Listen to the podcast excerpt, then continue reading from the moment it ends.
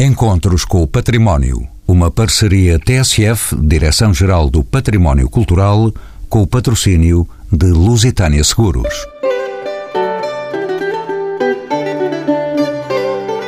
É uma nesga que se abre para as estrelas lá longe no espaço, alcançadas pelo maior telescópio construído em Hamburgo e estacionado há quase século e meio no Observatório Astronómico de Lisboa no sector mais alto do edifício, erguido na ajuda de planta cruciforme e executado pelo arquiteto francês Jean-François Colson. A inspiração chegava da Rússia e da França, dos observatórios de Pulkovo e de Paris. Dom Pedro V, o rei esperançoso, já no fim de vida, deixava marcas políticas do engenho que haveria de colocar o país nas tabelas altas do conhecimento e da ciência. Cerca este observatório um jardim antipoeira, impedindo a formação de pó nas proximidades, evitando assim grandes amplitudes térmicas que poderiam danificar os equipamentos dotados de grande rigor técnico. O observatório era ao tempo a instituição de investigação de maior nível, a competir com os mais avançados centros de investigação da astronomia estelar na Europa. Uma pequena cancela de ferro com sinais de degradação abre o acesso em escadas a este fascinante edifício, classificado como imóvel de interesse público e integrado na Universidade de Lisboa em 1992 e no Museu Nacional de História Natural e da Ciência em 2012. Uma porta ampla introduz-nos na bela e vigorosa sala circular, de cúpula alta, suportada por uma galeria octogonal de colunas, onde um luzidio chão de madeira deixa ver uma rosa dos ventos, cujo centro é assinalado por um bem visível ponto branco. Depois é o cenário constante de pêndulos, cronógrafos, telescópios, lunetas, cronómetros, telefones e higrómetros, máquinas fotográficas e de calcular, todos instrumentos de precisão a caminho das estrelas. São nossos convidados José Pedro Sousa Dias, diretor dos Museus da Universidade de Lisboa e professor associado na Faculdade de Farmácia. É investigador na História das Ciências de Saúde e membro do Centro de Estudos de História e Filosofia da Ciência. Foi pró-reitor da Universidade de Lisboa. José Afonso, doutorado em Astrofísica por Londres, é diretor do Centro de Astronomia e Astrofísica da Universidade de Lisboa, coordenador do Instituto de Astrofísica e Ciências do Espaço, tem mais de 300 horas de observação em radiotelescópios.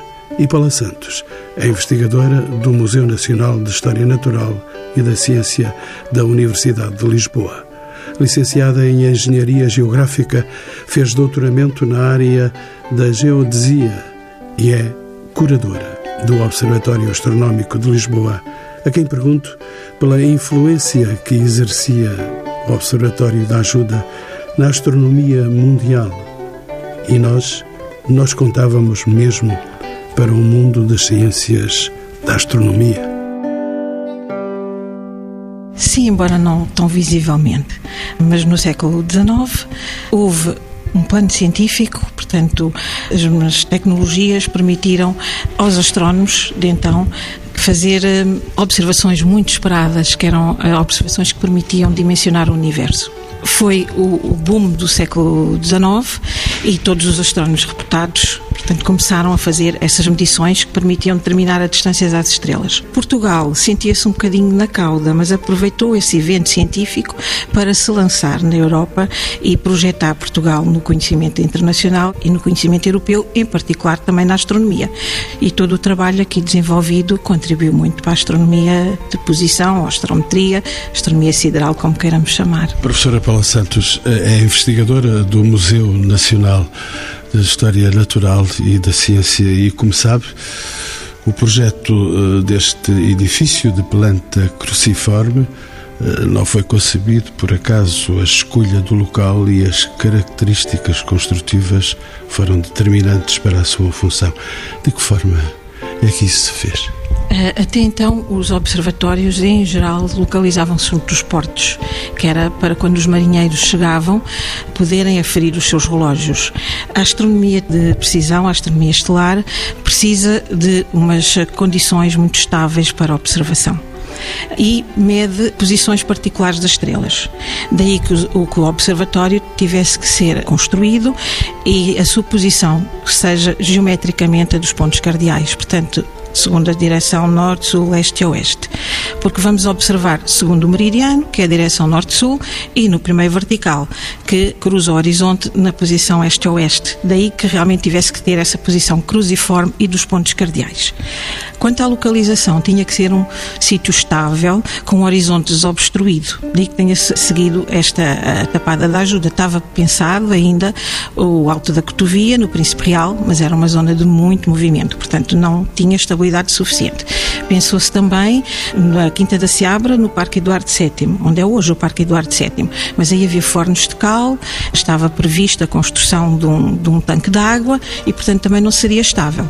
Portanto, pensou-se depois aqui na Tapada, onde era possível ter um horizonte desobstruído, onde havia estabilidade, estava longe da cidade e, portanto, era possível construir aqui o, o observatório.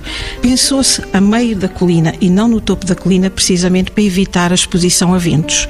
E da parte política tinha outro aspecto. Portanto, estava junto ao Tejo, o que permitia ser visto para quem saísse e entrasse da cidade pelo rio. Professor José Pedro Sousa Dias, bem-vindo aos encontros com o património. É o diretor dos museus da Universidade de Lisboa e, e também, como sabe, este observatório encontra-se integrado no Museu Nacional de História Natural e da Ciência. A que é que se deve esta integração? Podemos assumir que o Observatório é hoje, e sobretudo, um espaço museológico.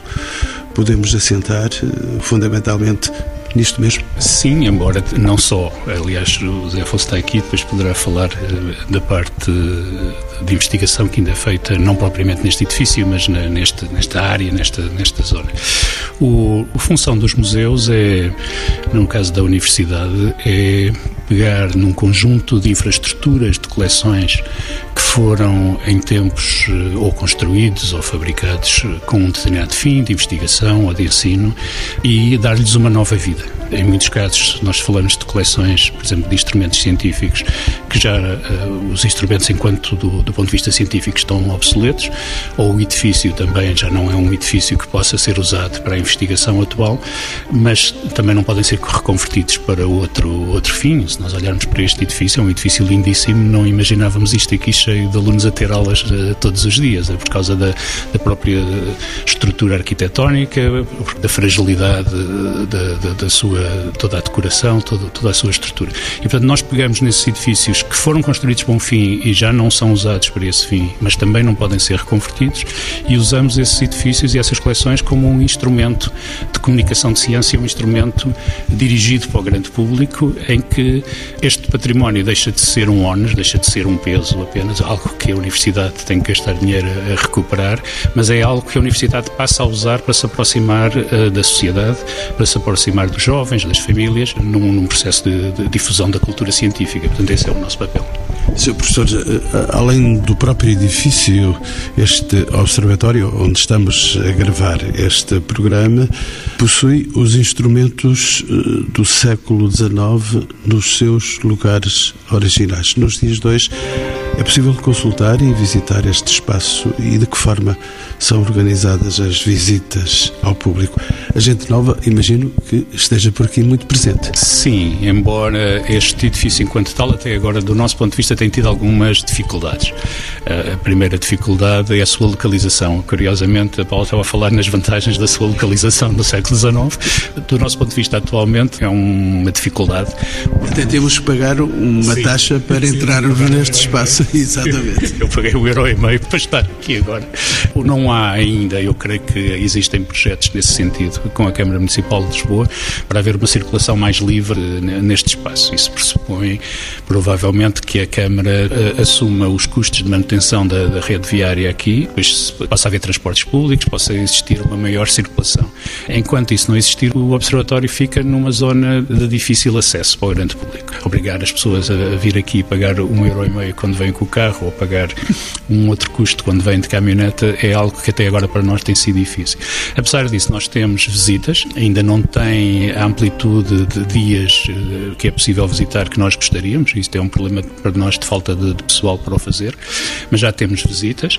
É claro que as coleções podem ser consultadas por investigadores que estejam interessados em estudá-la. É uma das nossas funções, é pegar nessas coleções e torná-las acessíveis não só ao grande público, mas em particular para determinados fins aos investigadores que, por exemplo, de história da astronomia que necessitam de, de as ver. Portanto, há aqui alguma possibilidade de fruição por parte do público, mas ainda está longe daquilo que nós gostaríamos de acontecer. Professor José Afonso, bem-vindo também aos encontros com o património, doutorado em astrofísica por Londres. Além eh, de científica, a missão deste observatório era também eh, política. De que forma este lugar competia no panorama científico europeu, já que o dissemos antes? O Observatório Astronómico de Lisboa tornou-se um marco a nível internacional. Portanto, estamos a falar numa época em que era muito importante fazer uma observação precisa, uma medição precisa das estrelas no céu. Isso era muito relevante há 150 anos e a capacidade de medição que o Observatório manifestou nessa altura foi marcante. E, portanto, muito rapidamente, o Observatório Astronómico de Lisboa se tornou um marco onde outros observatórios internacionais vinham para comparar as suas próprias medições e, e atestar se a precisão que estavam a atingir se era suficiente. Portanto, no campo da astronomia, o observatório tornou-se de facto eh, uma referência. Hoje em dia, obviamente, os tempos mudaram, não é? Aquilo que se fazia em astronomia há 150 anos mudou muito. Mudou por eh, incorporar agora uma física que nos permite perceber muito mais daquilo que estamos a tentar observar no universo. Hoje, o observatório serve também como casa para fazermos a investigação astrofísica moderna já não usando os observatórios, os telescópios antigos, usando infraestruturas muito mais modernas, também colocadas em zonas muito mais aptas para a observação astronómica, mas essa foi também uma evolução dos últimos 150 anos que neste momento Portugal também acompanha. Muito pela astrofísica, professor José Afonso, sabe que este observatório integra num edifício aqui vizinho o Instituto de Astrofísica de Ciências do Espaço. Podemos considerar que este instituto continua o trabalho iniciado pelos astrónomos portugueses do século XIX e de que modo? Muito, muito, digamos, antes de uma qualquer NASA. É verdade. Digamos que hoje nós voltamos a estar naquilo que se faz de mais avançado em termos do estudo do universo. O Instituto de Astrofísica e Ciências do Espaço é, neste momento, a instituição de referência para o estudo do universo em Portugal e temos investigação que está a par daquela que se faz de melhor no mundo em várias áreas da investigação. Podemos falar dos exoplanetas, podemos falar do estudo de galáxias, podemos falar do estudo da maior escala do universo. E, portanto, hoje Portugal está a par daquilo que se consegue encontrar em qualquer outro país do mundo. Digamos que nos sentimos um pouco como a voltar a estar numa posição cimeira uh, a nível internacional, tal como o Observatório Astronómico de Lisboa esteve há cerca de 150 anos. Tal como há 400 anos, 500 anos com os descobrimentos. Nós somos outros descobridores dos tempos que correm. Este observatório está aí a dar cartas, como vão dizendo? Sim, sim, sim, sim. Agora como casa do saber, não é? Mas isto é uma, uma evolução que aconteceu com observatórios por toda a Europa, não é? Se há 150 anos era adequado colocarmos um telescópio a alguma distância das grandes cidades, não é? As grandes cidades na altura não eram assim tão grandes. Hoje em dia, a melhor observação astronómica que se faz não se consegue sequer fazer, digamos, na Europa. Pela Europa há poucos observatórios modernos. Aquilo que os europeus, por exemplo, usam a nível dos telescópios mais avançados estão colocados no Chile.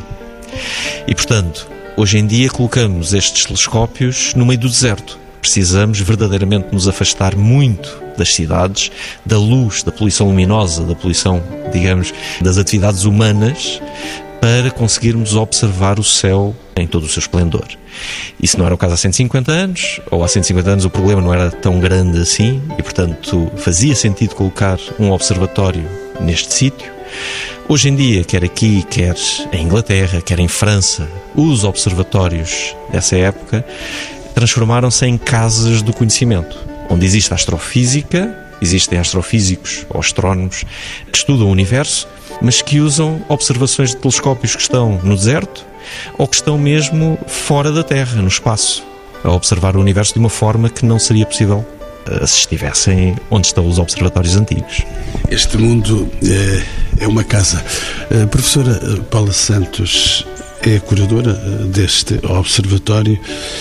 E apesar do exterior, como eu pude ver, e qualquer pessoa que aqui venha poderá observar isso, apesar deste exterior acusar a passagem dos anos, o requintado espaço interior do edifício onde estamos agora a conversar, com o soalho de madeiras exóticas e paredes, como se veem, como podemos ver, marmoreadas, encontra-se de facto cuidado e bem conservado. O Observatório tem uh, tido obras de recuperação e de conservação Pergunto-lhe, Paula Santos. Uh, teve umas obras de restauro, portanto, feita mesmo por conservadores, que deram alguns retoques aqui nesta sala central. A cúpula também foi recuperada. De resto, não tem sido necessária muita intervenção. Professora Paula Santos, deixe-me saber, eh, se possível, tudo desta casa. Os instrumentos que integra são ainda hoje utilizáveis ou detêm apenas objetivos museológicos e didáticos? Há manutenção regular para estes materiais nobres? Os instrumentos são preservados. É o objetivo agora do, do próprio museu. É preservar não só o edifício, como os instrumentos, como o seu arquivo histórico. Mas estes instrumentos, embora operacionais, já não são utilizáveis, não é? Como o professor Afonso disse, agora a astronomia, os telescópios estão localizados nos desertos.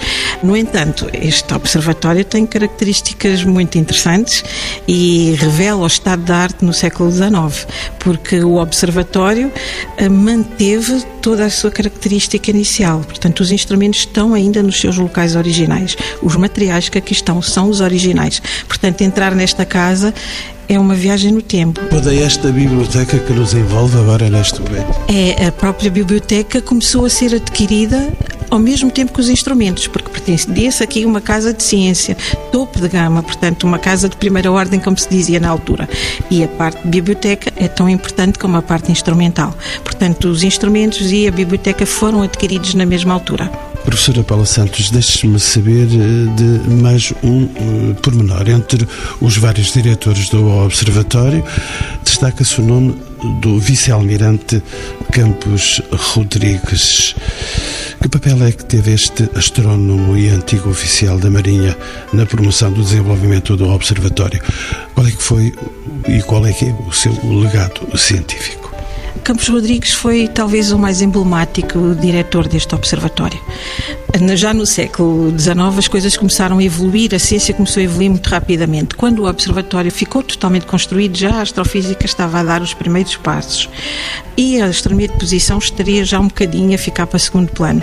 Campos Rodrigues, que tinha um, uma mente muito criativa, era uma pessoa muito criativa e muito dedicada à astronomia e conseguiu, com os seus acessórios, com as suas ideias, potencializar estes instrumentos que não sofreram alterações nenhumas ao longo do tempo, enquanto isso se fazia noutros observatórios em que eles eram adaptados, mas fruto das circunstâncias aqui isso não aconteceu. E então foi essa genialidade do Campos Rodrigues que permitiu potencializar toda a capacidade destes instrumentos e realizar alguns trabalhos muito reconhecidos internacionalmente, entre eles o, as observações que realizou no, no âmbito da oposição de Marte, em que fez observações que foram depois publicadas pelo filho do primeiro diretor. Isso também foi importante porque o Campos Rodrigues era uma pessoa muito ermita, muito isolada. E foi o filho do Frederico Homme que fez esse papel de marketing, vamos lá, e de divulgação. Portanto, esta dupla é que realmente projetou bastante o observatório. Portanto, ele publicou essas observações e foi considerado que o diâmetro equatorial de Marte obtido pelo Campos Rodrigues foi o melhor valor até então. Outra campanha em que o Campos Rodrigues também participou e este observatório foi para a determinação da unidade astronómica através da posição do asteroide Eros. Nessa altura, e já com uma instrumentação limitada, o Campos Rodrigues participou com o maior número de observações, 3.800 observações, e todas da mais alta precisão. E até em função disso recebeu o Prémio Valse da Academia de Paris. Professor uh, Sousa Dias, uh, deixe-me olhar uh, estas áreas por um outro prisma.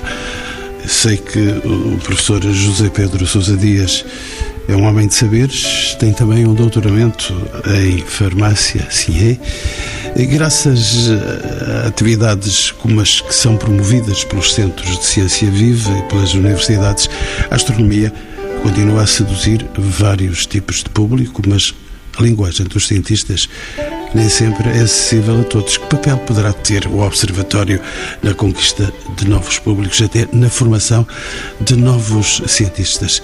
Este Observatório tem as portas abertas a essa nova pedagogia? Nós temos uma, uma tradição uh, que é relativamente importante de divulgação da astronomia, nomeadamente através da Astrofesta, que organizamos uh, todos os anos, juntamente com o Centro de Ciência Viva de Constância. O Centro de Ciência Viva de Constância é dirigida por um, um antigo funcionário do, do próprio museu e, portanto, ele começou este programa no museu e quando ele saiu, nós continuamos esta colaboração e, e, e portanto, é uma colaboração que já tem uh, várias décadas e é, e é muito interessante. O, o observatório, enquanto espaço e a possibilidade da sua materialidade, das pessoas poderem, poderem chegar aqui e verem, estar a observar aquilo que foi usado. Ou seja, cria uma dimensão totalmente diferente daquela que é possível fazer num centro de ciência viva, normalmente, em que nós, eh, o que muitas vezes fazemos é criar representações semelhantes àquela que temos nos livros e, quando muito, criar modelos também e pôr modelos na mão das pessoas. Aqui não, as pessoas chegam aqui,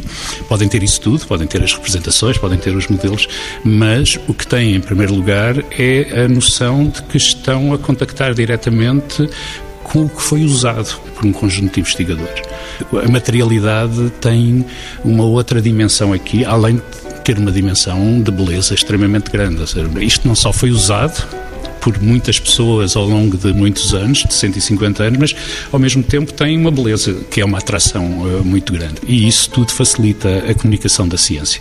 As coisas deixam de ser muito abstratas, passamos a estar a contacto direto com ele. Se o professor não se sente um ser estranho, com um saber estranho no meio destes outros saberes todos? Não, eu, eu não creio que. Ou seja, por exemplo, com aquilo que os meus dois colegas estão a dizer, estou a aprender imenso e é extremamente interessante para mim, mas eu não creio que o saber tenha assim essa.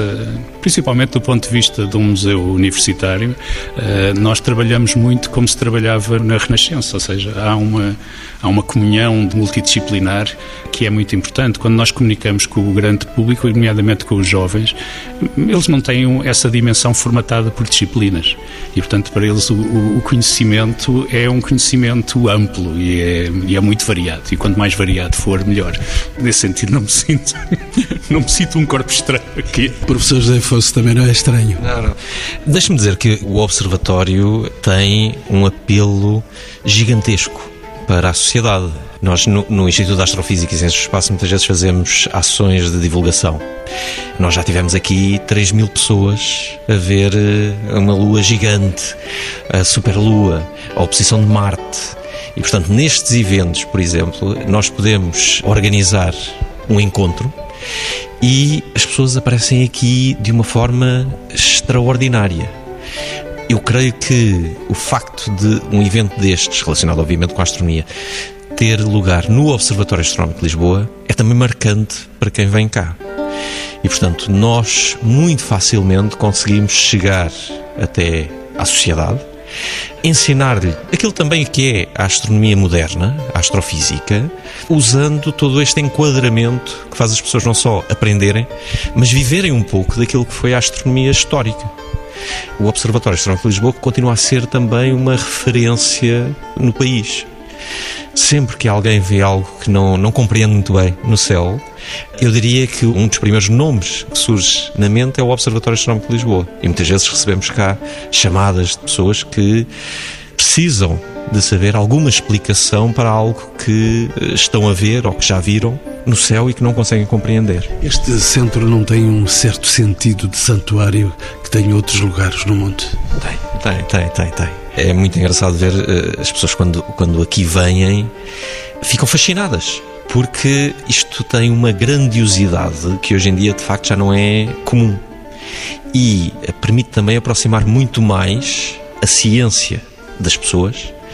Numa das áreas científicas, provavelmente é também aquela que mais apela apela à nossa imaginação, apela ao fascínio, sabermos qual é a origem do homem, não é? Como é que nasceu, como é que aparecemos, como é que estamos aqui, o que é que nos rodeia.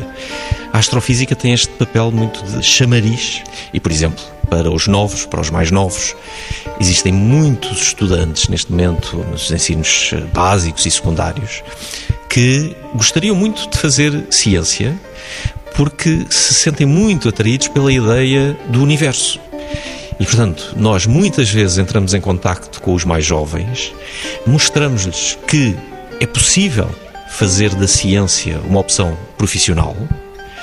Esses jovens chegam depois à universidade, muitas vezes nem permanecem pela astrofísica, podem encontrar outros temas que lhes vão ser bastante gratos, mas sentem-se atraídos para a ciência pela primeira vez por causa da astronomia. Dito de modo imperfeito, seria uma certa magia que a ciência exerce sobre as pessoas? É, e na astronomia eu creio que tem o seu expoente. Nós não precisamos de grandes explicações para ficarmos fascinados com a imagem, por exemplo, de uma nebulosa, uma nebulosa onde se formam estrelas. Ao sabermos que, por exemplo, essas estrelas estão a formar os elementos que nos formam, o carbono, o ferro, todos nós conhecemos, que nos forma, foram formados em estrelas e, portanto, nós literalmente já passamos por dentro de estrelas. Não é preciso muitas equações, ou não são precisas equações, para que este, esta pequena pérola de informação fascine qualquer um. Professor Sousa Dias, estava-me a pedir a palavra, vou voltar. Sim, vou colocar uma questão interessante que, que, se vê até nas astrofestas, que é a astronomia é das poucas áreas que eu conheço que tem uma comunidade amadora que faz trabalho de investigação. Ou seja, não conheço outra que tenha, pelo menos, essa dimensão. Assim, seja, são coisas que nós habituávamos a ver no século XVI e XVII, os amadores que depois começavam a fazer investigação científica. No caso da astronomia, isso está uh, estruturado, existe uma associação, existe existem uma série de pessoas que fazem, inclusivamente professores universitários de outras áreas, que depois se dedicam à astronomia como amadores, que é muito interessante. E isso cria essa ligação com o público. Ou seja, há aqui um conjunto de camadas de interação que passa pelos investigadores profissionais, mas depois temos os investigadores amadores, depois temos o público que é amador da, da astronomia. E isto cria uma comunidade muito, muito interessante. Nas astrofestas nós vemos essa comunidade em ação. É muito interessante. Professor José Fosso, como coordenador do Instituto Astrofísico, pergunto-lhe se a ciência, e em particular a física, conheceram de facto grande desenvolvimento entre o final do século XIX e o início deste outro século, do século XX. Este observatório e os astrónomos portugueses acompanharam essa evolução. Qual era então o estado da ciência astronómica em Portugal, explicitando? Ora, é, é muito curioso porque, de facto, se nós uh, assistimos ao culminar da investigação em astronomia há cerca de 150 anos em Portugal, depois, com o fim da monarquia, e este também, ou tendo sido um observatório real, assistiu-se a um desaparecimento quase completo da investigação em astronomia em Portugal. E passamos por décadas onde não existe uma grande investigação, ou quase nenhuma investigação em astrofísica, até cerca de meados da década de 80. Na década de 80 começamos a ter um voltar à astrofísica, que depois tem um grande motor para o seu arranque, quando Portugal decide juntar-se ao Observatório do Sul e à Agência Espacial Europeia. já na década de 90 e depois no início do, dos anos 2000. E isso de facto vem trazer uma força a Portugal imensa. É aí que começamos de facto a ganhar massa crítica, é aí que começamos de facto a envolver-nos em projetos internacionais, de novo em projetos internacionais, e a crescer enquanto país que produz investigação em astrofísica. Mais recentemente, em 2014, existe de facto o nascimento do Instituto de Astrofísica e Ciências do Espaço, que vem juntar investigadores em Lisboa, ligados à Universidade de Lisboa, mas também no Porto, ligados à Universidade do Porto e ao Centro de Astrofísica da Universidade do Porto. E esse passo que demos há, ainda há pouco tempo traz de facto uma nova capacidade de atuar no contexto internacional. Nós hoje temos de facto equipas com número suficiente mesmo sendo um país bastante pequeno e podemos compreender que a questão da massa crítica é sempre muito, muito sensível em Portugal, sendo um país pequeno. Mas em astrofísica conseguimos uh, atingir uma dimensão que nos permite não só estar envolvidos em projetos muito modernos da astrofísica, muito atuais, como até mesmo liderar esses projetos. E, portanto, hoje conseguimos de novo estar no topo daquilo que é a investigação em astrofísica internacional. Professor Sousa Dias, deixe-me fazer-te uma pergunta de quem não sabe nada destas coisas, mas que gosta de saber. Há estrelas que nascem e morrem todos os dias. Nasceu por estes dias alguma estrela especial? Eu não, eu não sou astrónomo, portanto, eu sou a última pessoa a quem essa pergunta deve ser feita. Assim. Posso... O professor José Afonso possa, possa responder a esta curiosidade louca que estou a apresentar literalmente estão sempre a aparecer novas estrelas, não é? Eu sei, eu sei.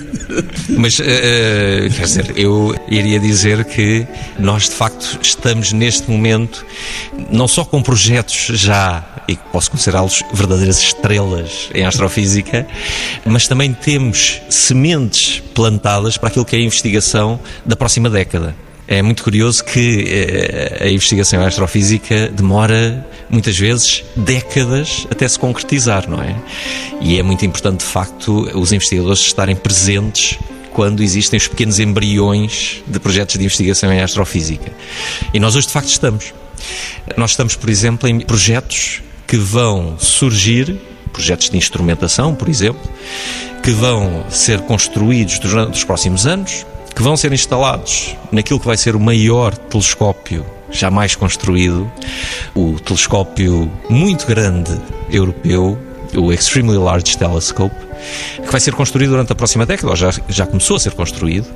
Estes instrumentos vão ser instalados talvez em meados da próxima década e vão permitir fazer ciência que até hoje nós apenas conseguimos sonhar.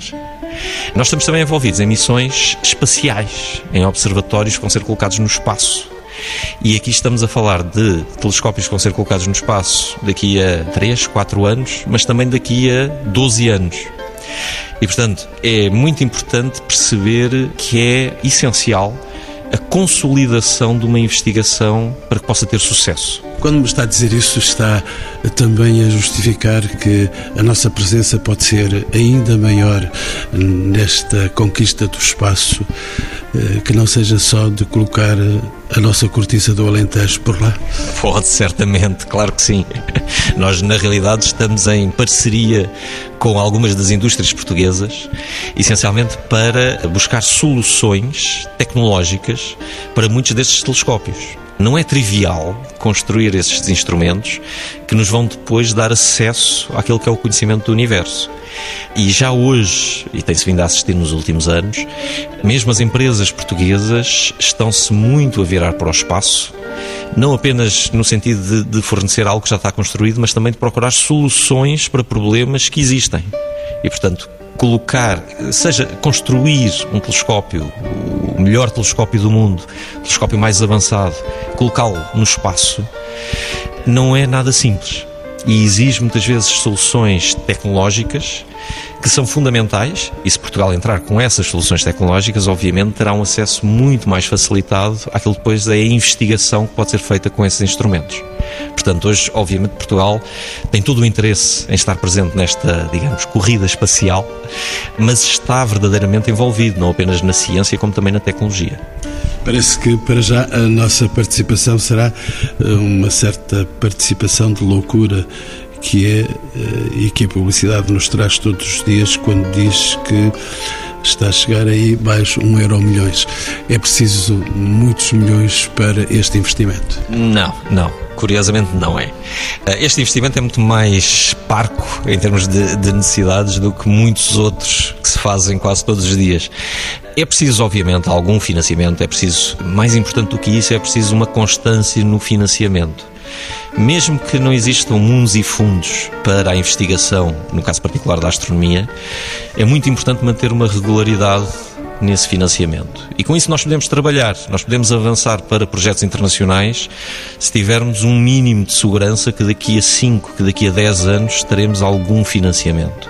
Não é preciso coisas desmesuradas, mas é essencial que exista uma permanência numa aposta numa investigação no espaço. Professor José Afonso, afinal, este lugar é o dono das horas que nós temos todos os dias. É assim? A hora legal passa por aqui? Passa. Uh, uma das atribuições do Observatório Astronómico é precisamente a definição da hora legal nacional, da hora legal portuguesa. E, portanto, como as questões do tempo, da medição do tempo, passam pela Terra e passam pelo universo, pela medição da posição dos astros no céu, uma das atribuições do Observatório Astronómico de Lisboa é precisamente essa definição da hora legal portuguesa.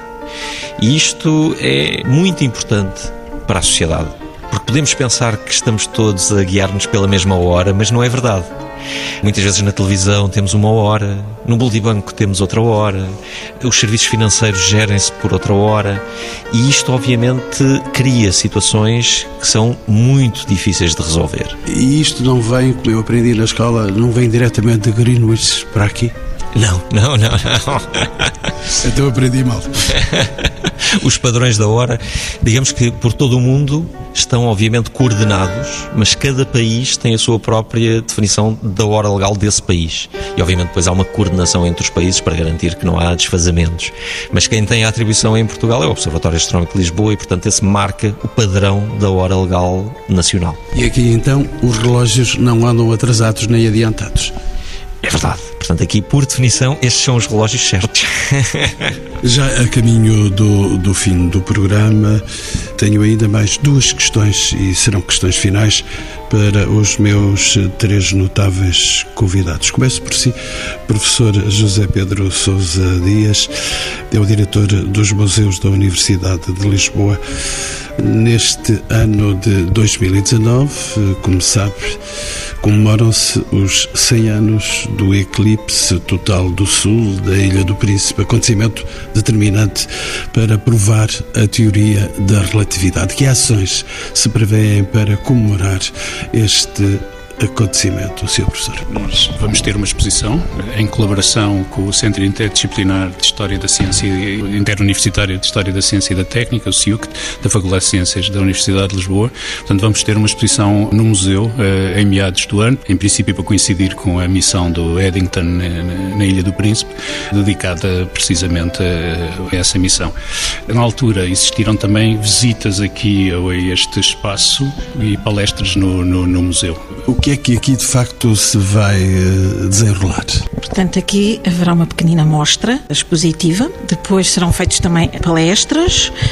O Instituto de Astrofísica fará observações à noite, portanto, vários eventos uma equipa grande e vasta que irá realizar todos estes eventos para o público em geral. Já estou a ver eh, multidões a caminharem por esta tapada da ajuda por aqui acima para poder chegar ao observatório e olhar então essas estrelas. Esperemos que sim, estamos a apostar nisso. Professor José Afonso, vem aí eh, novos eh, conhecimentos. O que é que nós pretendemos de facto comemorar? Queremos provar alguma coisa sobre a teoria da relatividade?